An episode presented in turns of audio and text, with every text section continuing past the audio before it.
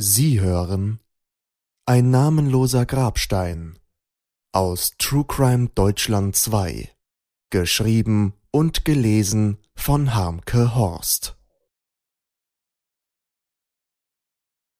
Es ist ein herrlich warmer Sommertag im Juni 2005. An einem beliebten Angel- und Badeteich nördlich der A2 in Niedersachsen herrscht reges Treiben. Der See gilt nicht nur als geschätztes Ausflugsziel bei vielen Familien, sondern wird durch die Nähe zur Autobahn auch gerne von Lkw-Fahrern angefahren. Die Fahrer kosten dort ihre kurze Auszeit abseits der stickigen und lauten Autobahn in vollen Zügen aus. Ebenso ist der See ein beliebtes Ziel für Angler. So wie heute sitzen sie oft stundenlang oder auch über Nacht mit ihren Angelruten am Gewässer und hoffen, den besten Fang zu machen. Dabei geben sie sich der puren Entspannung in einer naturbelassenen Umgebung hin. Sie schauen stundenlang auf einen stillen und ruhigen See. Neben vielen anderen Menschen genießen zwei befreundete Familien an diesem sommerlichen Tag die gemeinsame Zeit an der frischen Luft. Die Kinder spielen unbekümmert zusammen in der Nähe des Ufers.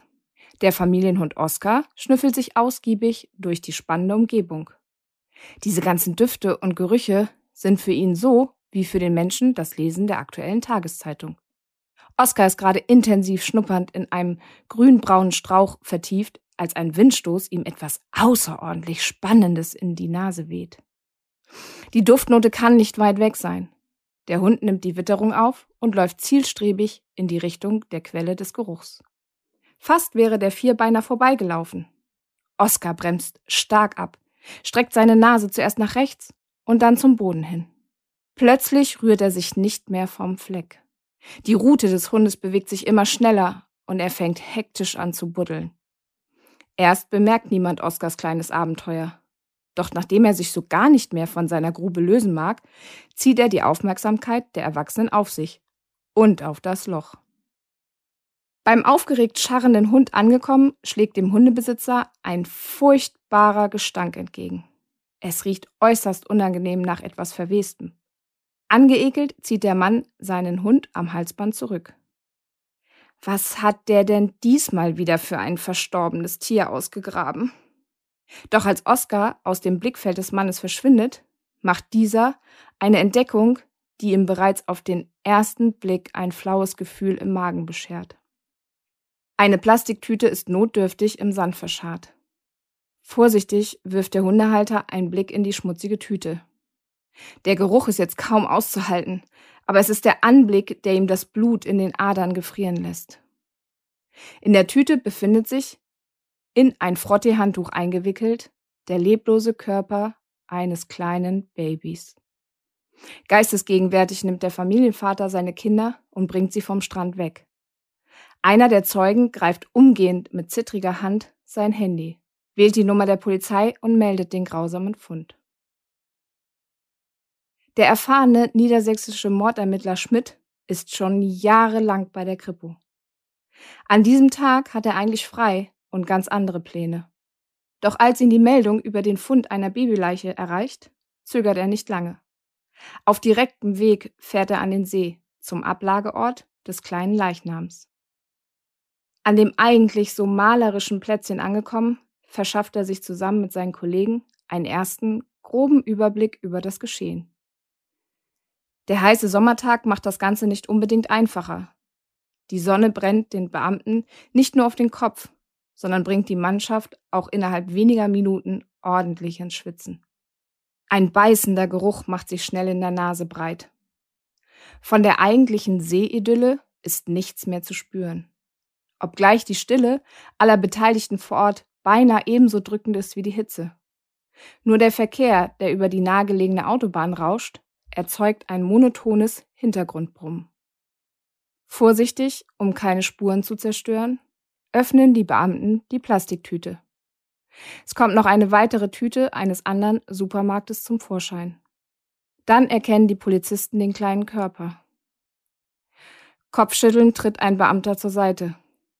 Schmidt läuft ein kalter Schauder den Rücken herunter. Das Baby ist in ein blutdurchtränktes Tuch eingewickelt. Auf den ersten Blick fällt den Ermittlern der Schnitt am Hals des Säuglings auf. Schmidt hat in seiner Laufbahn schon einiges gesehen. Eine Babyleiche ist dennoch immer wieder eine besondere Herausforderung. Wie groß und langatmig genau diese Herausforderung werden sollte, ahnt er noch nicht, als er der Öffentlichkeit versichert, das Verbrechen aufzuklären. Professionelle Taucher durchkämmen den See und das dichte, schon leicht trockene Ufer auf der Suche nach Beweismitteln. Alle potenziell interessanten Gegenstände rund um den Ablageort werden gesichert. Unter anderem finden die Beamten einen mit Sand verdreckten Löffel, benutzte Taschentücher und einige Zigarettenstummel. Von einer Tatwaffe fehlt jede Spur. Die Mordkommission Baby wird gegründet. Erste Ermittlungen der Kripo bringen jedoch keinen entscheidenden Hinweis auf die Identität des Babys. Auch eine unmittelbare, groß angelegte Fahndung nach der Mutter in der Öffentlichkeit verläuft im Sande. Genauso wenig ergibt die Recherche bei Ärzten, insbesondere Frauenärzten, Apotheken und Krankenhäusern. Und auch die Befragung von Besuchern und die Observation am See sind nicht von Erfolg gekrönt. Das kleine Bündel bleibt ein trauriges Mysterium. Als sich eines Morgens dann doch ein Angler meldet, wittern die Ermittler die erste heiße Spur. Der Mann gibt an, Ende Juni 2005 mit seinem Freund am See geangelt zu haben. Am frühen Nachmittag sei eine kreidebleiche Frau mit einem prall gefüllten Rucksack durchs Gebüsch gehuscht. Als die Angler die Frau ansprachen, verschwand diese allerdings genauso schnell, wie sie gekommen war. Untermauert wird die Vermutung, die Mutter des Säuglings habe sich am See aufgehalten, durch eine gentechnische Untersuchung der Zigarettenstummel. Zudem berichten weitere Zeugen, die Frau am See gesehen zu haben. An der Plastiktüte, in der das neugeborene Mädchen eingewickelt war, konnte ebenfalls weibliche DNA-Spur gesichert werden. Der Abgleich in der Datenbank bringt allerdings keinen Treffer. Somit bleibt weiterhin unklar, wer die Mutter ist. Die Obduktion des Säuglings ergibt, dass das kleine Mädchen bei der Geburt lebte und vollkommen gesund war. Das Baby wurde getötet, unmittelbar nachdem er das Licht der Welt erblickte. Die Todesursache ist offensichtlich mehrere Querschnitte an der Kehle, die zum Verbluten des Kindes führten, erkennt der Rechtsmediziner während seiner Untersuchung. Vermutlich fand die Geburt und zugleich der Mord nur ein paar Tage vor dem Fund der Leiche statt. Unter großer Anteilnahme der Bevölkerung wird der unbekannte Säugling ein paar Tage nach der Obduktion auf einem Kinderfriedhof in der Nähe des Ablageortes beerdigt. Mehr als 200 Bürgerinnen und Bürger, darunter auch viele Kinder, nehmen an der bewegenden Trauerfeier teil. Es soll ein würdevoller Abschied werden. Die kleine Kapelle bietet gar nicht so viel Platz, wie Menschen teilnehmen wollen. Einige Trauernde stehen daher sogar vor der Kapelle. Sie erweisen dem unbekannten Baby tief bewegt die letzte Ehre. Der kleine weiße Sarg ist mit einem bunten Blumenmeer und Kuscheltieren geschmückt. Die Menschen stellen einen Grabstein auf. Wo sonst ein Name steht, ist unbekanntes Baby in den Stein eingraviert. Der örtliche Kindergarten erklärt sich sofort bereit, das Grab zukünftig zu pflegen. Viele Kerzen leuchten hell zum Abschied des Mädchens. Es sind mehr als bewegende Bilder, die im Anschluss an die Beerdigung und den Trauerzug in den Medien zu sehen sind. Bereits vor der Beerdigung werden durch das örtliche Bestattungsunternehmen auffällige Anzeigen geschaltet. Die Beisetzung der Babyleiche findet bewusst äußerst medienwirksam statt. Die Ermittler hoffen sich, die leibliche Mutter so zur Grabstätte zu locken. Allerdings ohne Erfolg. Die Suche nach der immer noch unbekannten Frau geht weiter. Zwischenzeitlich wird auf Basis der Zeugenaussagen ein Phantombild der Mutter angefertigt. Ein erster Abgleich mit der vermissten Datei ergibt in diesem Fall keinen Treffer. Schließlich wird das Bild der Öffentlichkeit präsentiert. Sollte es sich um eine verschwiegene bzw. verdrängte Schwangerschaft gehandelt haben, würde keiner aus dem Umfeld der Mutter ein Neugeborenes vermissen vielleicht aber die Frau selbst erkennen. Doch alle weiteren Hinweise und Spuren verlaufen sich im Sand. Die hohe Besucherfrequenz, auch von nur kurz pausierenden Lkw-Fahrern, macht die Suche ebenfalls nicht einfacher. Trotz der Rückschläge geben Schmidt und seine Mordkommission nicht auf, sondern greifen auf innovative Ermittlungsmethoden zurück. Schmidt holt sich unter anderem Rat bei einer Kriminologin ein, die sich ausführlich mit der Tötung von Babys bzw. mit deren Müttern auseinandersetzt. Sie erklärt, die meisten Tötungsdelikte sind Beziehungstaten, die Mörder der Babys aus der Familie. Oft sind es unbemerkte, verdrängte oder verheimlichte Schwangerschaften, aus denen diese Babys stammen. Die Täterinnen kommen aus allen gesellschaftlichen Schichten und haben oftmals irgendeine Form der psychischen Abhängigkeit von ihren Familien oder Partnern erlebt. Ende 2005 wird erneut medienwirksam die Öffentlichkeit um Mithilfe gebeten. In der bekannten deutschen Fernsehreihe Aktenzeichen XY, in der Anrufer helfen können, Kriminalfälle aufzuklären, wird am 8.12.2005 über den Fall berichtet. Ein kurzer Film stellt die bis dahin ermittelten Fakten nach. Es wird sogar eine Belohnung für Hinweise, die zum Erfolg führen, ausgelobt. Doch leider bringen auch die zahlreichen eingehenden Informationen die Fahnder keinen entscheidenden Schritt weiter. Der nächste außergewöhnliche und noch nicht weit verbreitete Ermittlungsansatz, den der Kripo-Beamte in Erwägung zieht, mit Experten diskutiert und anschließend umsetzt, ist die Isotopenanalyse. Hierbei handelt es sich um eine Methode, die oftmals als letzte Möglichkeit angewendet wird, um einen unbekannten Toten zu identifizieren. Der Beamte lässt Knochen und Fingernägel der Babyleiche von speziellen Wissenschaftlern untersuchen, die einen sogenannten isotopischen Fingerabdruck erstellen. Diese Untersuchung lässt unter Umständen Rückschlüsse auf die Lebensumstände des Probengebers zu. Vereinfacht gesagt werden dabei Bestandteile analysiert, die sich im Laufe des Lebens durch Umwelteinflüsse im Körper der Person abgelagert haben und beispielsweise aufzeigen, wo und wann jemand gelebt hat oder was er hauptsächlich gegessen hat. Im aktuellen Fall hoffen die Ermittler durch die isotopische Analyse des Säuglings, basierend auf der genetischen Ähnlichkeit von Müttern und ihren Kindern, gleichermaßen Schlussfolgerungen auf die Mutter zu erhalten. Und tatsächlich, die Wissenschaftler kommen zu dem Ergebnis, dass die Mutter in Russland und später im norddeutschen Tiefland gelebt haben könnte. Damit geraten Lkw-Fahrer wieder in den Fokus der Ermittlungen. Hat vielleicht jemand die Mutter samt Baby an den See gefahren? Doch auch dieses Mal bleiben die Ermittlungen in diese Richtung erfolglos. Viereinhalb Jahre vergehen. Das kleine Bündel mag für einige mittlerweile nur noch eine schlimme Erinnerung sein. Doch Kommissar Schmidt gibt nicht auf und wagt erneut einen eher ungewöhnlichen Ermittlungsansatz.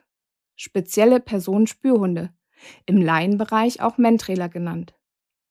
Für die niedersächsische Polizei ist das Einsatzmittel Personenspürhund zu diesem Zeitpunkt noch absolut neu.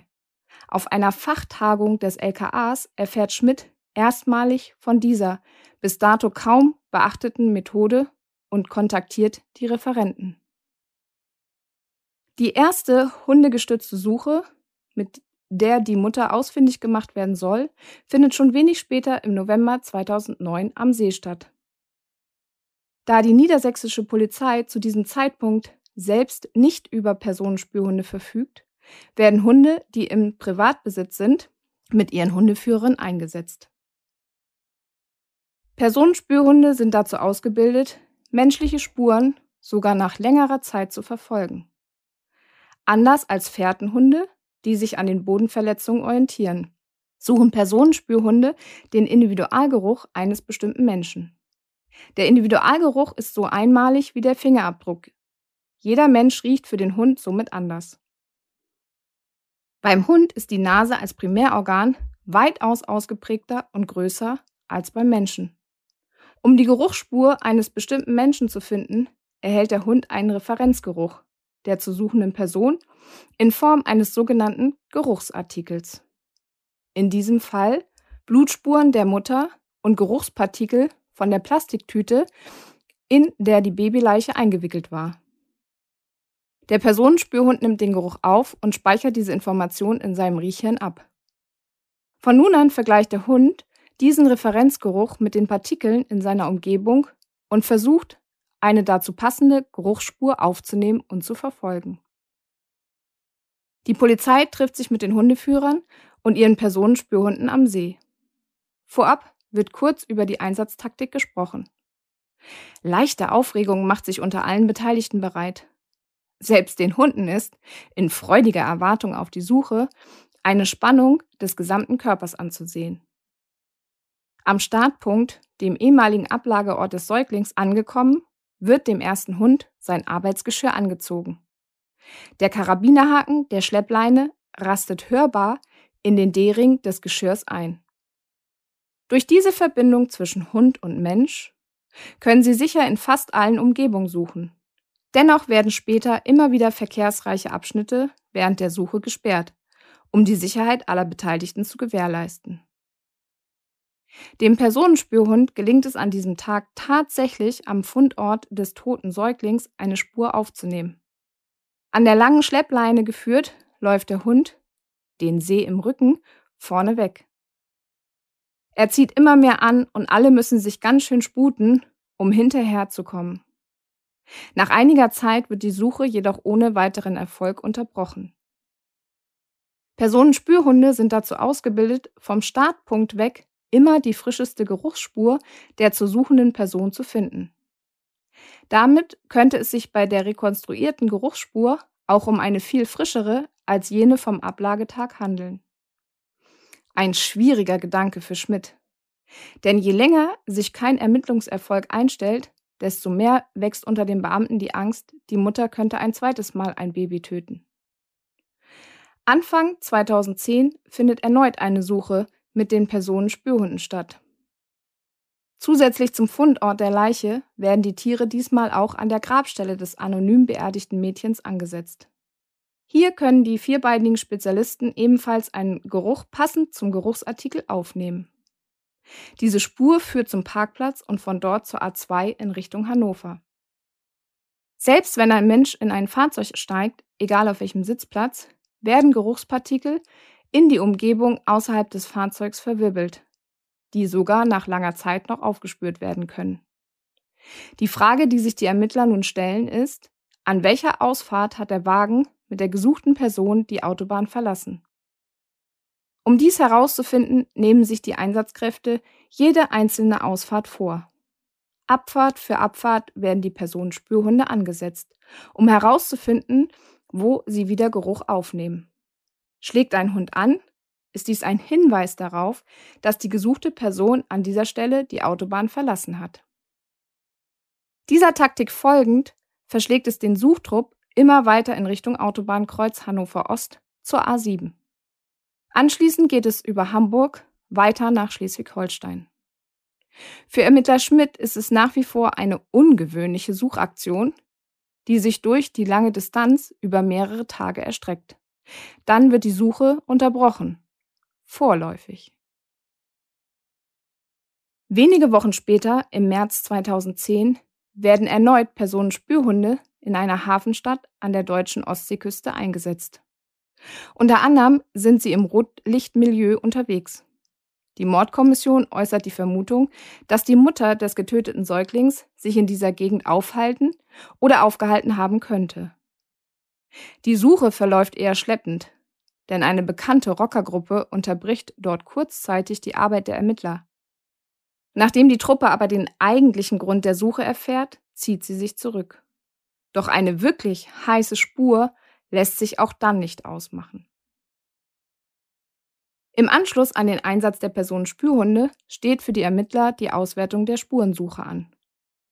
Noch sind die Polizeibeamten unsicher, inwieweit die durch die Hunde rekonstruierte Spur zur Aufklärung des Verbrechens beitragen kann. Mehr als spektakulär wäre es, wenn die Spur zum Erfolg führte. Anfang 2011, mehr als fünf Jahre nach dem Fund des Babys. Viel wurde unternommen, neueste Methoden ausprobiert, nie aufgegeben, und doch geschieht der Fahndungsdurchbruch eher zufällig. In einer niedersächsischen Stadt wird im Oktober 2010 ein VW-Bus gestohlen.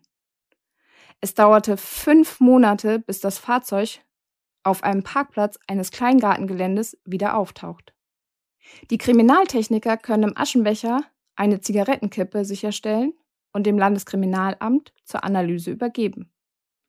Das Arbeitsaufkommen im LKA ist zu dieser Zeit hoch und die Auswertung dauert lange. Doch dann ein Treffer. Es wird eine Übereinstimmung zum DNA-Muster zu der immer noch unbekannten Kindsmutter der 2005 aufgefundenen Babyleiche festgestellt. Zudem ist der Parkplatz, auf dem das Auto gefunden wurde, nur einige Kilometer vom Schauplatz See entfernt. Das LKA informiert die Mordkommission im April 2011 über den Spurentreffer. Die Überraschung ist groß. Kaum jemand rechnet nach einer so langen Zeit noch mit einer derart heißen Spur. Die Beamten stellen sofort Nachforschungen an. Zugelassen ist das Fahrzeug auf einen Gastronomiebetrieb, von dem es als Firmenfahrzeug genutzt und damit von verschiedenen Personen gefahren wird. Die Mordkommission beginnt mit Hochdruck im Umfeld des Gastronomiebetriebes zu ermitteln. Die Aufregung in der Mordkommission Baby steigt. Ist dies endlich die entscheidende Spur? Wieder werden Zeugen befragt und verschiedene Frauen, die in dem Betrieb arbeiten oder gearbeitet haben, zur Abgabe einer Speichelprobe aufgefordert. Eine 35-Jährige erscheint jedoch nicht zum vereinbarten Termin. Die Beamten werden stutzig. Als die Ermittler dieser Spur immer vehementer nachgehen, das Netz um die Frau enger wird und die Situation für sie ausweglos erscheint, stellt sich die Gesuchte im Mai 2011 schließlich der Polizei. Sie meldet sich telefonisch und gibt an, sie sei die gesuchte Mörderin des Babys vom See. Nach fast sechs Jahren intensiver Fahndung der Mordkommission wird die Kindsmutter nun von den Beamten verhaftet. Nach der Festnahme wird die Frau mehrfach verhört. Sie gesteht, ihr Baby 2005 direkt nach der Geburt mit einem Kehlkopfschnitt getötet zu haben. Die Beteiligten sind gerade noch dabei, diese Information zu verdauen. Da schockt die 35-Jährige die Ermittler erneut. Sie habe vor kurzem ein zweites Mädchen zur Welt gebracht. Geboren worden sei es in der Badewanne. Nach einer kurzen Bewusstlosigkeit sei das Baby nicht mehr am Leben gewesen. Es war im Badewasser ertrunken. Wieder wickelte die Mutter das Mädchen in einer Plastiktüte ein und bewahrte sie zu Hause auf. Als die Frau sich allerdings von den Fahndungsmaßnahmen immer mehr bedrängt fühlte, warf sie das tote Mädchen in einen nahegelegenen Müllcontainer. Die Mutter beschreibt den Ermittlern genau, wo sich dieser Container befindet. Noch während des Verhörs werden Kollegen der Kommission an die Stelle geschickt.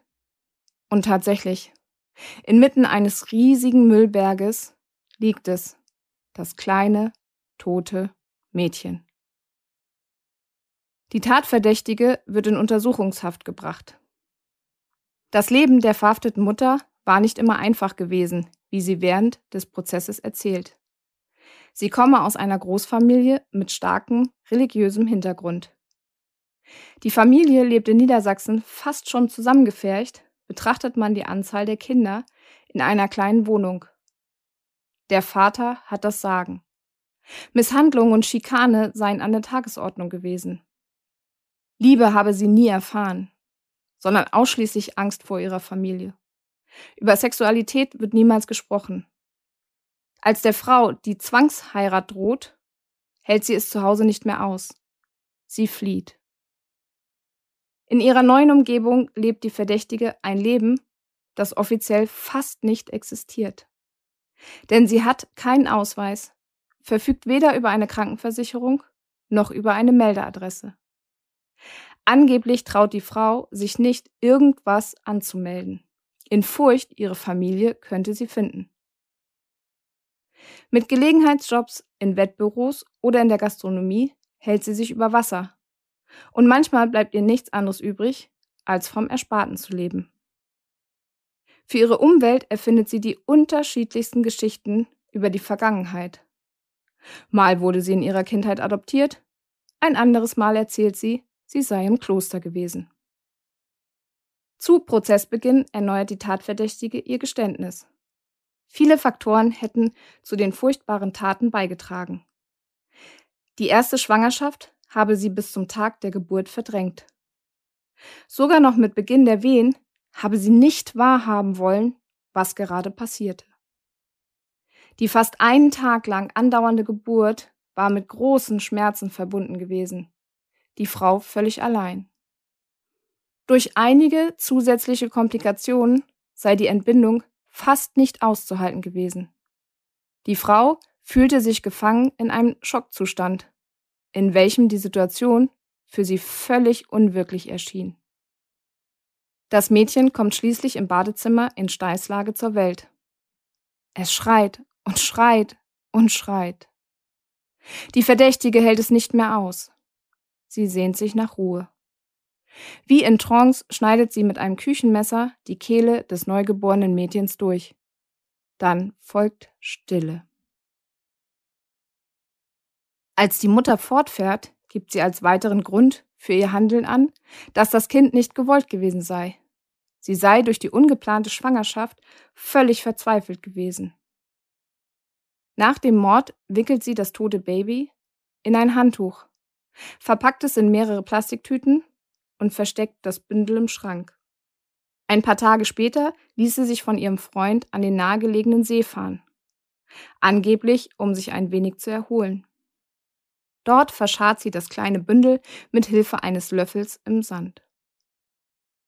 Von nun an verdrängt die Angeklagte das Geschehene. Sie lebt fast so weiter, als wäre nichts gewesen. Wenn sie in den Medien etwas über die Tat sieht, betrachtet sie das Ganze wie eine Zuschauerin, nicht wie die Täterin. Immer wieder ertränkt sie ihre Gedanken um das Ereignis in Alkohol. Der Kindsvater des ersten Babys war jahrelang mit der Tatverdächtigen liiert, obwohl er bereits eine Familie hatte. Beruflich sei er viel unterwegs gewesen, erklärt er während des Prozesses. Nach fast zehn Jahren Beziehung trennt er sich schließlich von seiner Familie und zieht mit der Angeklagten zusammen. Nichts habe er von der Schwangerschaft geahnt oder mitbekommen. Nicht einmal, als es kurz vor der Entbindung noch zum Sex kam. Die zweite Schwangerschaft, einige Jahre später, sei zuerst genauso wenig gewollt gewesen wie die erste, erzählt die Frau. Dann habe sie sich aber doch auf das Kind gefreut. Den Kindsvater des zweiten Babys hatte sie bei einem ihrer Nebenjobs in der Gastronomie kennengelernt. Obwohl der Gastronom ebenfalls eine Familie hat, entstand eine lange Affäre zwischen den beiden. Auch dieser Mann sagt aus, nichts von der Schwangerschaft bemerkt zu haben, obgleich er ebenfalls bis kurz vor der Geburt Sex mit der Angeklagten hatte. Sie habe nur eine kleine Wölbung am Bauch gehabt. Und als sie abstritt, schwanger zu sein, glaubte er ihr. Während der Verhandlung beschreibt ein Liebhaber der Angeklagten sie als eine Frau mit zwei Gesichtern, Manchmal wäre sie ihm in einem komischen, fast schon benebelten Zustand gegenübergetreten. Dann war sie wieder völlig klar. Eine Frau, die vollkommen belastbar sei und Kinder sehr gemocht habe. Dass diese Frau ein Kind umbringen könnte, hätte er nie für möglich gehalten. Weiter stellt sich im Prozess heraus, dass die angeklagte Frau zwischen den beiden bekannten Geburten ein drittes Mal schwanger gewesen war wieder von einem anderen Mann. Bei dieser Schwangerschaft war es allerdings nach ein paar Wochen zu einer Fehlgeburt gekommen. Basierend auf den Aussagen wirkt das ganze Leben der Angeklagten durchzogen von Lügen und Konstrukten. Es scheint wie eine Parallelwelt. Die medienwirksame Fahndung wie das Phantombild oder die Suche mit den Personenspürhunden bezieht die Mutter zu keiner Zeit auf sich selbst. Sie taucht ab, wenn es schwierig wird. Im Unterbewusstsein ständig mit dem Tod als Begleiter. Von den Vätern der Mädchen fühlt sie sich einfach im Stich gelassen. Doch entgegen ihrer üblichen Ausweichtaktik habe die Frau sich schließlich gestellt, als der Fahndungsdruck der Polizei größer wurde. Dies betont ihre Verteidigerin in der Verhandlung und findet sich nun mit der Anklage unausweichlich konfrontiert. Im November 2011 wird die mittlerweile 36 Jahre alte Frau vom Landgericht wegen zweifachen Totschlags zu sechseinhalb Jahren Haft verurteilt. Die Anwältin hatte für fünfeinhalb Jahre und die Staatsanwaltschaft für siebeneinhalb Jahre plädiert. Somit blieb das Gericht genau zwischen den beiden Forderungen. Im Fall des ersten toten Babys kann das Gericht nicht sicher feststellen, ob der Tod in einer psychischen Ausnahmesituation stattfand oder nicht. Es sei aufgrund der extrem schwierigen und langen Geburt sowie des folgenden Trancezustandes, von welchem die Frau berichtete, aber von verminderter Schuldfähigkeit auszugehen. Den Tod des zweiten Babys wertet das Gericht als Totschlag durch Unterlassen. Eine aktive Tötung ist der Frau nicht nachzuweisen. Dennoch hätte sie sich, so der Richter, um eine sichere Geburt kümmern müssen, beispielsweise durch eine zweite Person an ihrer Seite. Sowohl die Angeklagte als auch die Staatsanwaltschaft verzichtet nach der Urteilsverkündung auf weitere Rechtsmittel. Somit ist das Urteil rechtskräftig. Die Mordkommission Baby ist damit am Ende ihrer Zuständigkeit angelangt. Zumindest soweit die Beamten wissen. Nach dem Urteil merkt der leitende Ermittler noch an, dass ihm zwar keine weitere unentdeckten Schwangerschaften bekannt seien, sie dies aber nicht gänzlich ausschließen können. Schließlich geht Kommissar Schmidt noch auf die verurteilte Mutter zu und bietet ihr an, ihrem zuletzt geborenen Mädchen einen Namen zu geben. Und so wird ein zweiter Grabstein, ein Grabstein mit kleiner Gravur, neben der Ruhestätte des Babys ohne Namen aufgestellt. Das war ein namenloser Grabstein aus True Crime Deutschland 2, geschrieben und gelesen von Harmke Horst.